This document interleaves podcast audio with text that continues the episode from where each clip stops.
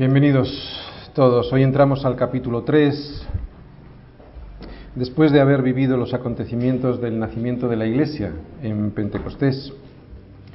Hemos visto qué es realmente la Iglesia en Hechos 2.42. ¿Os acordáis qué era? Sencillez. Hemos visto que quienes lo hemos complicado todo, con organización innecesaria, estructuras imposibles, presupuestos sin sentido y logística cuasi militar, hemos sido nosotros. Y esto es trágico porque ni nos permite a nosotros ser bendecidos, ni permite que otros lo sean, porque no van a ver en la iglesia el verdadero mensaje del Evangelio. El engañador de este siglo lo ha conseguido con muchos cristianos, pero como no queremos que a nosotros nos pase esto, lo que vamos a hacer es estar muy atentos a lo que nos dice este libro de Hechos para obedecer en todo. Nosotros decimos que no queremos ser una iglesia muerta, como muchas de las que vemos por ahí por el mundo, ¿verdad? Pero fijaros, hablar de una iglesia muerta es una contradictio in terminis, es un latinajo que significa que es una contradicción en los propios términos, ¿no? O sea que es una expresión que contiene dos conceptos totalmente opuestos entre sí. ¿Por qué? Porque la, la iglesia, en esencia, es un organismo que está vivo. ¿no? Si vemos alguna iglesia que está muerta, deberíamos de llamarla de cualquier otra forma, porque una iglesia, por puro sentido común, está viva. La iglesia es viva. Hoy lo vamos a ver. Es poder y transmite poder.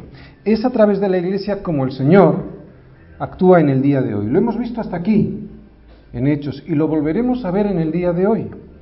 Vida y poder es lo que la Iglesia transmite y es lo que la Iglesia debiera ser porque es Jesús actuando en el día de hoy.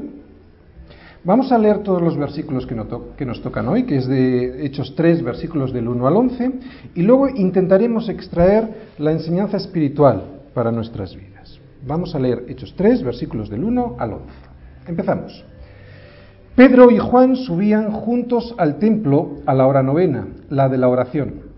Y era traído un hombre cojo de nacimiento, a quien ponían cada día a la puerta del templo que se llama la Hermosa, para que pidiese limosna de los que entraban en el templo. Este, cuando vio a Pedro y a Juan que, que iban a entrar en el templo, les rogaba que le diesen limosna. Pedro, con Juan, fijando en él los ojos, le dijo, míranos. Entonces él, les estuvo atento esperando recibir de ellos algo. Mas Pedro dijo, no tengo plata ni oro, pero lo que tengo te doy. En el nombre de Jesucristo de Nazaret, levántate y anda. Y tomándole por la mano derecha le levantó, y al momento se le afirmaron los pies y tobillos. Y saltando, se puso en pie, y anduvo, y entró con ellos en el templo, andando y saltando y alabando a Dios. Y todo el pueblo le vio andar y alabar a Dios. Y le reconocían que era el que se sentaba a pedir limosna a la puerta del templo, la hermosa. Y se llenaron de asombro y espanto por lo que había sucedido. Y teniendo asidos a Pedro y a Juan, el cojo que había sido sanado, todo el pueblo atónito concurrió a ellos al pórtico que se llama de Salomón. Levántate y anda. Hechos 3 del 1 al 11. Oye, ¿Podríamos hacer un milagro así hoy? La respuesta es sí. Podemos y debemos. Y hoy lo vamos a intentar descubrir. Lo que acabamos de leer es el primer milagro registrado de la iglesia, ¿no? el primer milagro registrado en la, escritura. En el capítulo 2, en el versículo 43, vimos que los apóstoles habían hecho ya milagros, que habían hecho señales y maravillas, ¿no? Así que lo que podemos intuir con todos estos acontecimientos es que el Señor estaba preparando a su pueblo para una cosecha de almas que vendrían dentro de poco. Ya se habían convertido unos tres mil, ¿no? Y en el próximo discurso de Pedro, en el pórtico de Salomón, lo que hemos visto en el versículo 11, algo que veremos el próximo domingo, se añadirán como unos cinco mil varones por lo menos 5.000 varones. Eso se ve en Hechos 4, versículo 4. Acabamos de ver un milagro. Yo creo en los milagros de Hechos. Yo creo que Dios, si quiere, puede seguir haciendo milagros hoy. Dios no está limitado por nada, a excepción de su propia voluntad. Es soberano y actúa cuando y donde quiere. Pero más importante que saber cómo Dios puede hacer milagros es saber por qué los hace y sobre todo saber para qué los hace.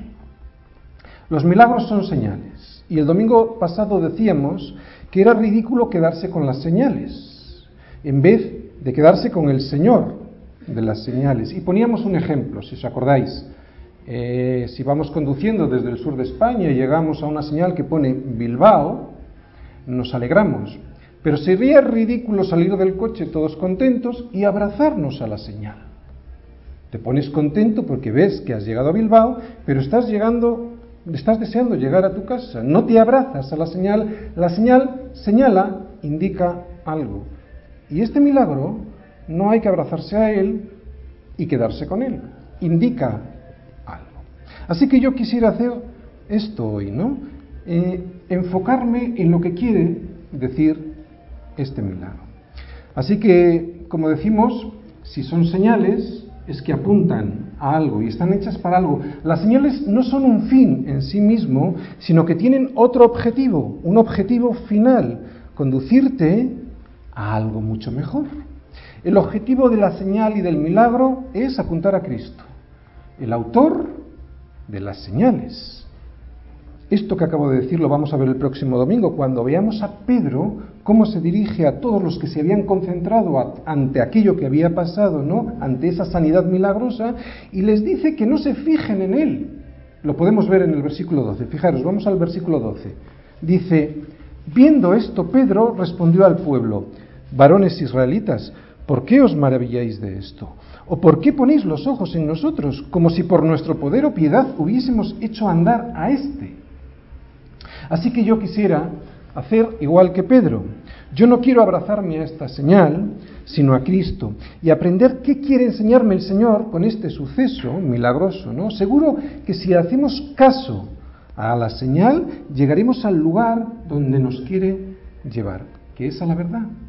Así que vamos a ver a dónde apunta esta señal. Versículo 1. Pedro y Juan subían juntos al templo a la hora novena, la de la oración. Muy bien, aquí vemos a Pedro y a Juan que siguen la tradición judía de ir al templo a orar. Todavía están en Jerusalén, todavía están siguiendo las costumbres judías y aunque todavía no son conscientes, están obedeciendo el mandato del Señor.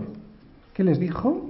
Que tendrían que ser testigos en Jerusalén primero, en toda Judea en Samaria y hasta lo último de la tierra. Estaban siendo obedientes, no eran conscientes todavía de que tenían que salir de Jerusalén, estaban en Jerusalén. Versículo 2. Y era traído un hombre cojo de nacimiento a quien ponían cada día a la puerta del templo que se llama la Hermosa, para que pidiese limosna de los que entraban en el templo. Aquí vemos un mendigo, a alguien bastante parecido al Tojos, ¿os acordáis? Que veíamos en la primera bienaventuranza, alguien absolutamente miserable y sin recursos humanos para subsistir. Mirad, si en este versículo solo vemos a un mendigo, erramos en el propósito de este pasaje. Aquí está representada toda la humanidad. Así somos todos los hombres antes de llegar a Cristo, pecadores incapaces de poder entrar en la presencia de Dios. Como mucho siendo transportados hasta la puerta del templo y dejados allí sin poder entrar. El humanismo discute esto. ¿Qué es lo que discute? La pecaminosidad del ser humano. Pero es patético porque la experiencia del ser humano es esta. Somos seres absolutamente inútiles en cuanto al propósito para el cual fuimos creados. Y lo manifestamos constantemente y lo vemos en la historia de la humanidad con guerras, discusiones, malos entendidos, enfados, etc. Este hombre, debido a su condición de tullido, no se le dejaba entrar en el templo. Nadie con defectos físicos podía entrar. Vamos a ver unas imágenes del segundo templo de Jerusalén, ¿vale? El que conoció Jesús. Y así imaginarnos dónde colocaban a este pobre hombre. Vamos a verlo.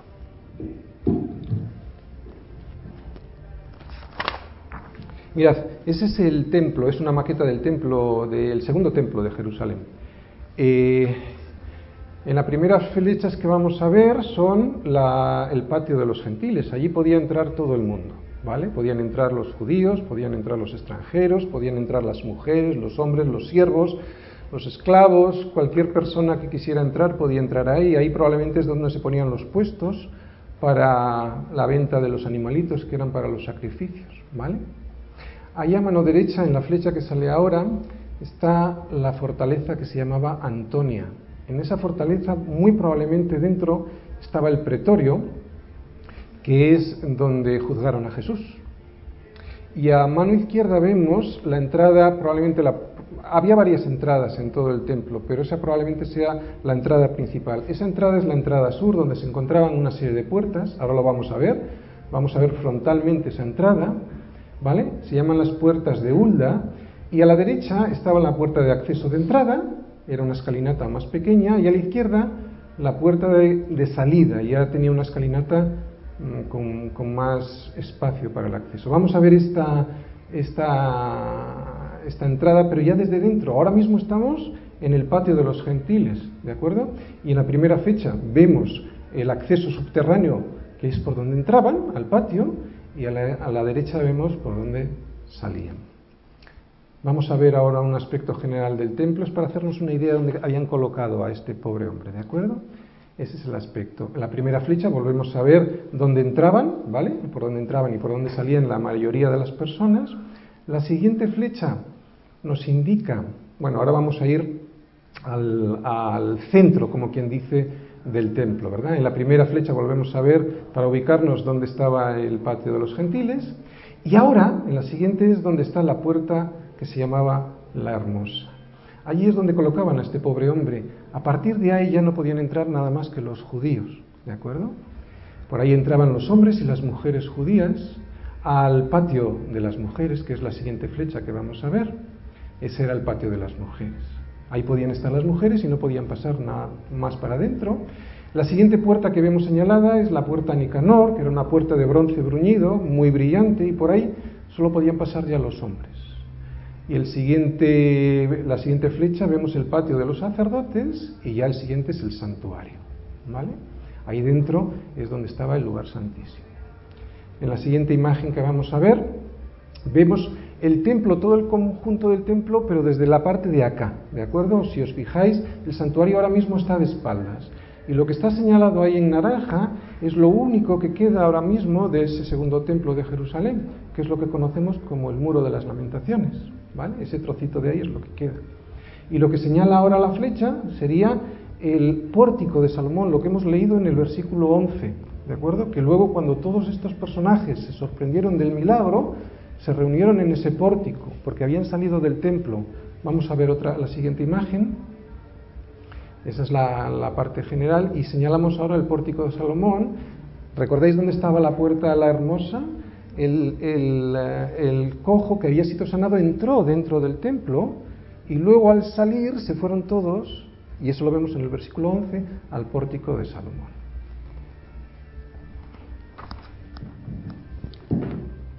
Muy bien. Os he puesto esto para que tengamos una idea y nos hagamos una idea de dónde estaba, de dónde colocaban a este pobre hombre, ¿no? Seguimos en el versículo 2. Dice ahí que este hombre era como cojo, pero dice algo más, de nacimiento. En el original, en griego, esta palabra se utiliza, la que se utiliza es koilía, y no quiere decir de nacimiento, es algo más profundo todavía, quiere decir desde el vientre de su madre. Lo que nos indica esta palabra, pues, es que el hombre, este hombre, era ya así, no desde que nació, sino desde antes de que nació. ¿Qué quiere decir esto? Pues que desde el vientre de nuestra madre todos nosotros venimos incapaces, cojos, defectuosos. Así es nuestra naturaleza. No podemos andar tal y como Dios quiere que andemos. No es que tropecemos en la vida y debido a ese accidente, pues no podemos entrar en el templo, o sea, a la presencia de Dios, no, sino que desde que nacemos estamos excluidos de poder tener comunión con Él. por muchos esfuerzos que realicemos, incluso con todas las ayudas de este mundo, como mucho llegaremos hasta la puerta, pero por fuera. No es la sociedad la que nos estropea como nos intentan decir los humanistas. Dice un salmo el 51.5, He aquí en maldad he sido formado y en pecado me concibió mi madre. Este salmo me recuerda que no es la sociedad la que me estropea, este salmo me recuerda que vengo estropeado de serie. Y el primer paso para arreglar este estropicio es reconocerlo. Y este es el error de la humanidad en general, que no ven el estropicio, que no lo quieren ver. Y sin embargo, mira, por ejemplo, a los niños en una guardería. Nadie les enseña lo malo, ¿no? Les sale solo y les sale muy bien. La escritura nos lo dice constantemente, nos lo recuerda que el pecado con el que nacemos, desde el vientre de nuestra madre, nos hace seres incapaces de andar conforme al diseño para el que fuimos ideados. Somos paralíticos y eso a pesar de haber sido creados con un propósito mayor. No podemos entrar en el templo a pesar de haber sido creados para adorar a Dios. Este hombre podía comer, podía dormir, podía filosofar, podía hablar de política y hasta podía recibir las migajas que significaban las limosnas que le daban, pero no podía hacer aquello para lo que fue creado, entrar en el templo y adorar a Dios. Por eso estaba tirado en el suelo, en el templo, a la puerta de la hermosa, vive, pero no tiene una verdadera vida. Y esto es lo que el Evangelio nos está diciendo constantemente a todos aquellos que queramos escuchar, que somos paralíticos, vivimos, pero no tenemos una verdadera vida. Mi padre suele hacer una broma cada vez que alguien le pregunta dónde vive. Él les contesta que él no vive, que él habita y les da la dirección. No sé si algún día será consciente en este mundo de lo real y trágico de su propia broma que no vive, simplemente habita. Si os fijáis bien en este versículo, vemos que lo máximo que puede hacer el mundo por un paralítico es darle limosna. El mundo es incapaz de ayudarnos a vivir una vida plena y rebosante. Limosnas y nada más es lo que recibiremos de la sociología, de la psicología, de la ética, de la moral, de la política, de la religión y hasta de la educación. Yo con esto no hago apologética del analfabetismo, nada más lejos de mi intención. Mis hijos están estudiando, uno está estudiando una carrera, la otra chica también, espero que la comience. Yo mismo tengo carrera igual que mi esposa. Pero si yo o ellos pusiésemos nuestra esperanza en eso, sería la más terrible de las equivocaciones. Y Pablo lo sabía muy bien. Por eso tuvo por basura todos sus logros en, la carne. Y en muchos sitios nos lo dice, y en 1 Corintios 1.21 dice, el mundo no conoció a Dios mediante la, mediante la sabiduría. Y sigue diciendo, agradó a Dios salvar a los creyentes por medio de qué? De la locura de la predicación. Nunca conoceremos a Dios por la ciencia. Y eso es porque Él así lo quiso y Él es muy sabio. Si fuera por la inteligencia, unas personas tendrían más posibilidades que otras de conocer a Dios y eso no sería muy justo. Así que es por la predicación. ¿Quieres conocer a Dios? Pues escucha a este loco predicador o a cualquier otro que te predique de la Biblia y tendrás alguna oportunidad de conocer al Señor. Y eso sería, debiera ser lo más importante de nuestra vida, conocerle. Eso es lo más importante para nuestra vida. El suicidio ha sido siempre la expresión más trágica de la incapacidad del ser humano para levantarse del suelo. Hemos sido creados para levantarnos y poder entrar en el templo. Si no hubiéramos sido creados para andar y entrar en el templo, no sentiríamos ese deseo. Y ese deseo, consciente o no, de tener una relación personal con Dios, lo tiene todo el mundo. Es un anhelo que algunos confesamos y otros reprimen, pero que está ahí. Tenemos ese deseo, mirad, si no lo tuviésemos no habría ni desesperación, ni deseo de suicidio en ningún ser humano, incluidos los filósofos de todos los tiempos.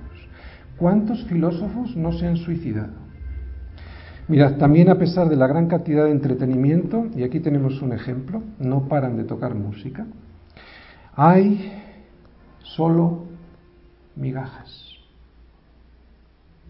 Son cojos que no pueden entrar en la presencia de Dios, demandando migajas que no les satisfarán jamás. A pesar de la gran cantidad de entretenimiento que tienen, este entretenimiento solo consigue proporcionarles analgésicos provisionales, afanes, felicidad superficial y momentánea e inseguridad. Eso no vale para nada.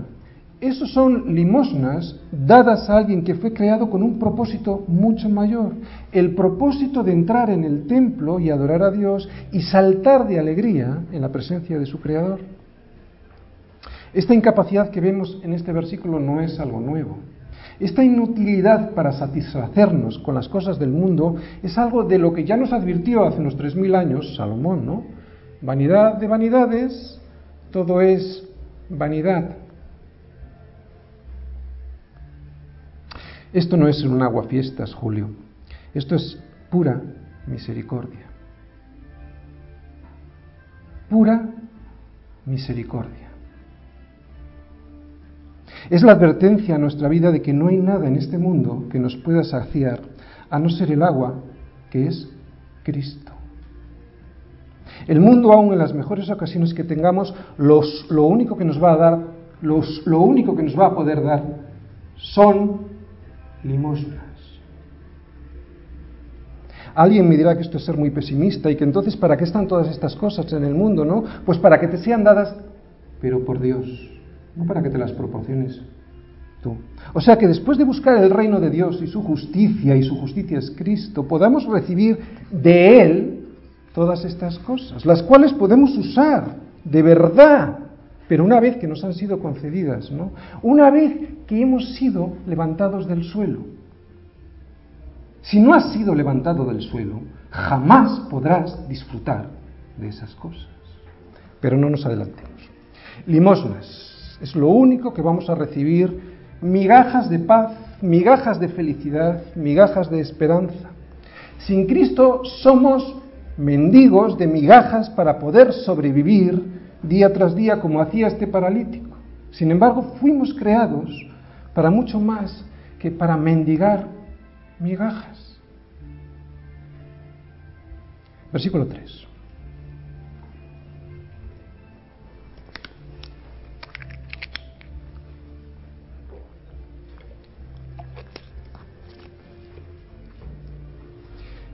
Este cuando vio a Pedro y a Juan que iban a entrar en el templo, le rogaba que le diesen limosna.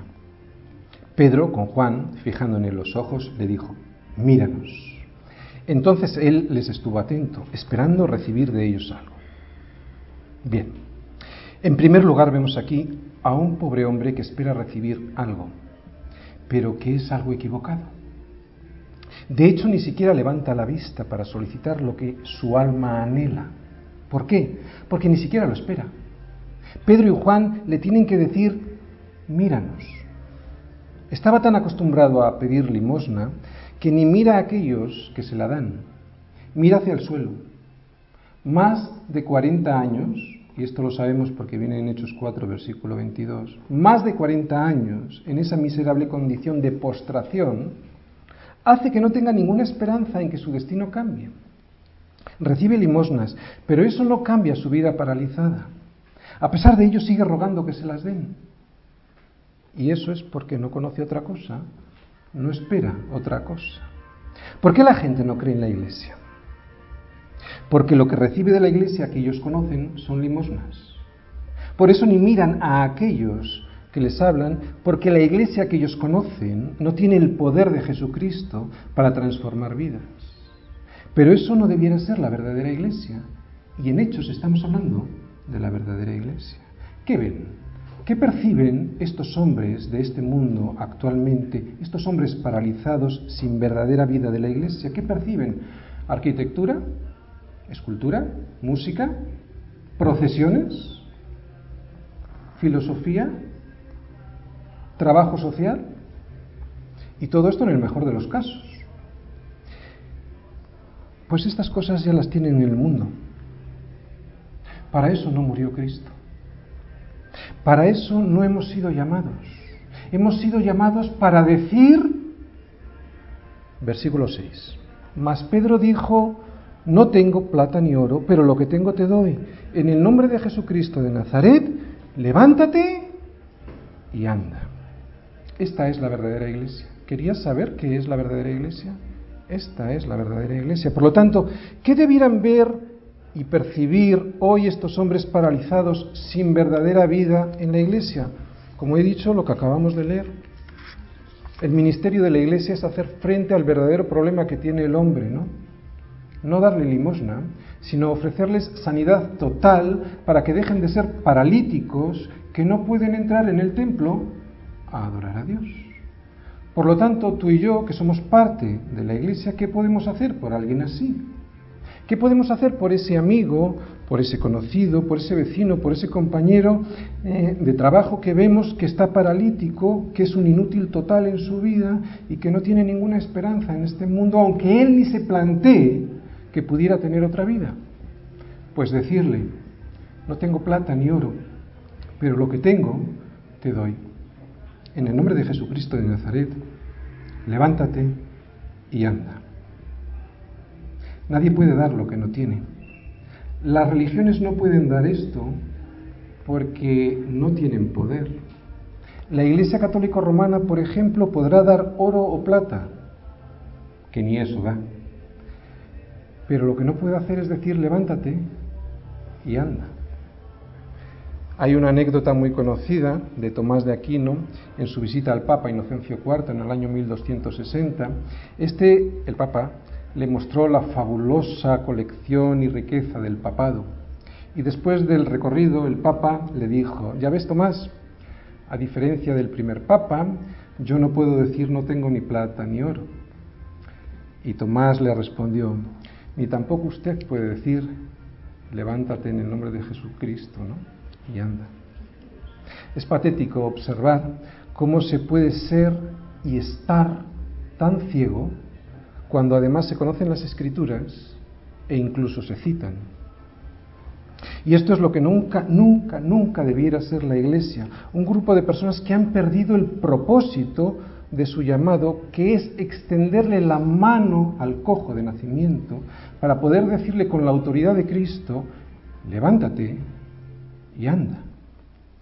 Esta es la gran diferencia con cualquier otro grupo de personas que no son la iglesia, que nadie puede, porque no tiene, el poder de levantar de la postración al paralítico, a aquel que ha estado toda su vida sin conocer de Dios, aquel que nunca ha podido entrar en el templo. Podrán enseñarte filosofía, moral, educación o entretenimiento, pero nunca podrán levantar a nadie del suelo porque eso solo lo puede hacer Cristo. Y eso hoy lo hace Cristo a través de su iglesia. El problema del cojo que vemos en este pasaje, al igual que los cojos que conocemos en nuestras relaciones cotidianas, es que como nacieron así, y la maldad es algo con lo que se nace, pues no son conscientes que pueden ser liberados de eso. Y por eso ni siquiera saben pedir correctamente. Así que cuando alguien como Pedro o Juan se acercan, ni piden correctamente, ni miran cuando piden. Por eso tenemos que mirarles nosotros a ellos y decirles, míranos, como veíamos en el versículo 4. El problema de la humanidad es un problema de nacimiento. Desde que nacemos desconocemos a Dios. El hombre nace así y ni pide correctamente, ni mira a quién le puede ayudar de verdad que es un hijo de Dios. Todos los hombres necesitan este milagro, el milagro que solo Jesús puede hacer, y ahora Jesús, como hemos dicho, lo puede hacer a través de su iglesia. Este problema congénito del ser humano le impide mirar a Dios y por lo tanto, como no le mira, no le conoce. Y al no conocerle no sabe cómo vivir. No sabe cómo vivir y no sabe cómo morir. Es muy triste ver a la gente morir con desesperanza. Estas personas llevan toda una vida sabiendo lo único que el ser humano conoce con toda seguridad, que se va a morir. Y sin embargo, cuando llega ese momento están desesperados, con una angustia horrible, porque no han querido conocer a aquel que les puede levantar del suelo y hacerles tener vida de verdad. Pueden seguir pidiendo limosnas a este mundo para sobrevivir, pero sin poder vivir de verdad. Pedro, Juan, tú y yo, o sea, la iglesia, estamos aquí para decirles, no tengo plata ni oro, pero lo que tengo te doy. En el nombre de Jesucristo de Nazaret, levántate y anda. No tengo plata ni oro, no me mires para eso porque de eso no te puedo dar, pero de lo que tengo, que es Jesús en mi vida, de eso sí que te voy a dar. El que murió, el que resucitó, el que ahora vive, no te voy a hablar de mí, te voy a hablar de Él. Así es la iglesia de Jesucristo. Personas que parecen insignificantes porque no tienen ni plata ni oro, pero en realidad no son tan insignificantes porque tienen algo muchísimo mejor. Tienen a Jesucristo de Nazaret.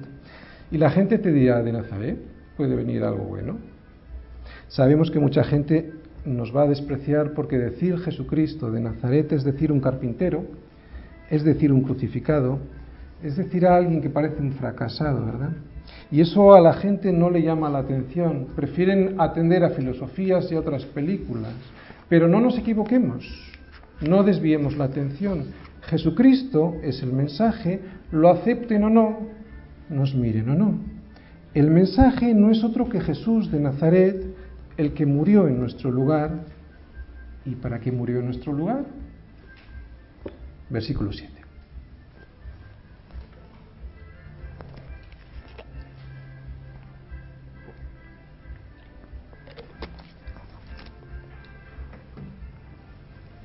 Y tomándole por la mano derecha le levantó, y al momento se le afirmaron los pies y tobillos. Versículo 8.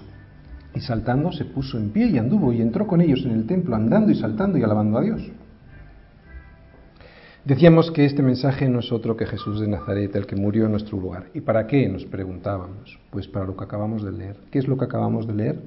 Para que podamos ponernos en pie y podamos entrar a tener comunión con Dios en el templo no solo nos perdona los pecados, algo absolutamente imprescindible para estar en su presencia, sino que nos habilita para tener vida, para tener vida de verdad. Y desde hoy, desde ahora mismo. Pero claro, para poder llegar a tener esta vida debemos poder mirar hacia arriba y aceptar que somos inválidos de nacimiento. Cuando hay alguien que no acepta que es un inválido de nacimiento, no puede tener esta vida. Con esta nueva vida este hombre puede entrar en el templo y saltar y gozarse y alabar. Todo esto fue al momento. Su justificación fue al momento. Al momento puedes entrar en su presencia, al momento en que aceptes a Jesucristo de Nazaret. Otra cosa será en tu nuevo caminar con Cristo tendrás tropezones, pero eso es diferente. Desde ya puedes entrar al templo a adorar a Dios, algo que nunca soñaste porque siempre pensaste que te ibas a quedar postrado en el suelo. Al momento es la justificación por la fe, por la fe en Jesucristo. Si hay alguien aquí hoy que se encuentra paralizado, tirado en la puerta del templo, que se llama de la hermosa, sin poder tener comunión con Dios, conformándose con limosnas, las, las limosnas que da este mundo, pero sin vida de verdad, entonces te animo a mirarme y a levantarte en el nombre de Jesucristo de Nazaret. Él es el que tiene el poder para poder levantarte. Él es la vida. Él es la puerta. Él es la puerta de la hermosa para que puedas poder tener comunión con Dios. Solo hay una condición. Mírame y escucha. No te conformes con tu vida miserable. Fuiste creado para entrar en el templo no te conformes con esas limosnas a las que te has acostumbrado ya después de más de 40 años. Mírame si quieres levantarte, mírame atentamente lo que te voy a decir. Cree en el Señor Jesucristo y dejarás de ser un paralítico. Solo los que se vean en esa condición podrán ser capaces de mirar y de clamar y de agarrarse de la mano de aquellos hijos de Dios que van predicando este mensaje. Versículo 9 y versículo 10. Y todo el pueblo le vio andar y alabar a Dios. Y le reconocían que era el que se sentaba a pedir limosna a la puerta del templo La Hermosa, y se llenaron de asombro y espanto por lo que había sucedido. Mira, cuando realmente hay una transformación en la vida de un paralítico, todo el mundo lo ve. No puede dejar de verse. Algunos no lo querrán reconocer, pero se ve. Y no lo querrán ver, aunque se llenen de asombro, pero también se llenan de espanto. Y aquí la palabra que se ha traducido por espanto es eh, éxtasis, en griego, exactamente igual que en español. O sea, un asombro que te deja paralizado. No significa pánico. Toda la vida le han visto como un inútil a este hombre, ¿no? Pero ahora puede andar y además puede entrar en el templo y salta en el templo porque está contento, tiene el gozo de la salvación. Y una pregunta a nosotros, ¿nos ve todo el pueblo andar conforme a la voluntad de Dios? ¿Nos ve todo el pueblo alabar a Dios? No digo con la boca, digo con nuestra vida. A este hombre sí le vieron. Solo cuando uno ha sido realmente sanado de una parálisis de más de 40 años, es capaz de saltar de gozo y alabar a Dios sin vergüenza ninguna. Cuando hay alguien que no puede alabar a Dios, muy probablemente es que no ha sido sanado de su parálisis. Porque vuelvo a repetir, cuando uno es sanado de semejante parálisis, no puede dejar de alabar a Dios.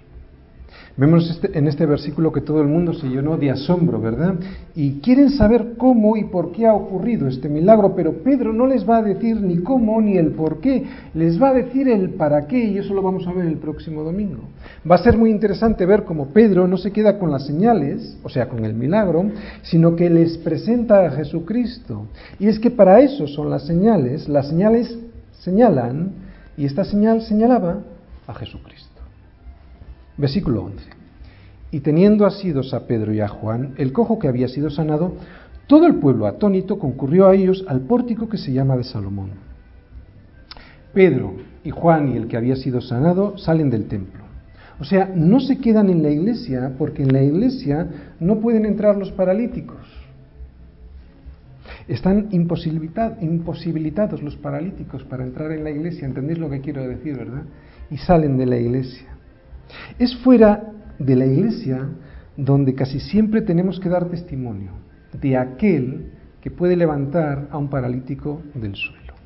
El milagro que vemos aquí y que todos estaban viendo es que estábamos cojos, y esto es lo que nosotros tenemos que enseñar al mundo, imposibilitados de andar tal y como Dios quiere que andemos delante de un Dios santo, pero que ahora andamos corremos y saltamos llenos de vida, de verdadera vida.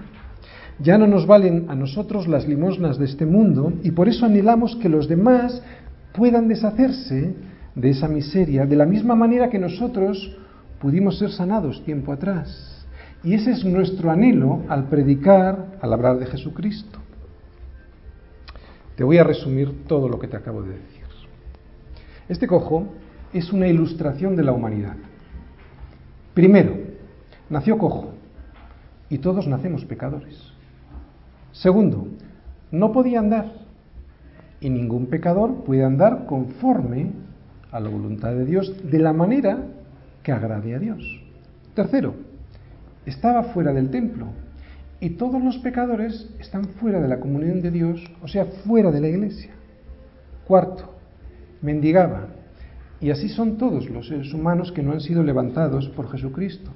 Mendigos buscando la satisfacción y sin encontrarla. Del mundo como mucho recibiremos limosnas que nos dejarán como estábamos, tirados y postrados en el suelo. Solo hay que levantar la vista. La mayoría de los seres humanos van con la vista hacia abajo y sin embargo los hijos de Dios les decimos, míranos, como dijeron Pedro y Juan. Mírame porque te quiero ayudar, toma mi mano y cree en Jesucristo que te puede levantar. Empezábamos esta predicación preguntándonos si en el día de hoy podríamos hacer un milagro así. Yo creo que no solo podemos, sino que debemos.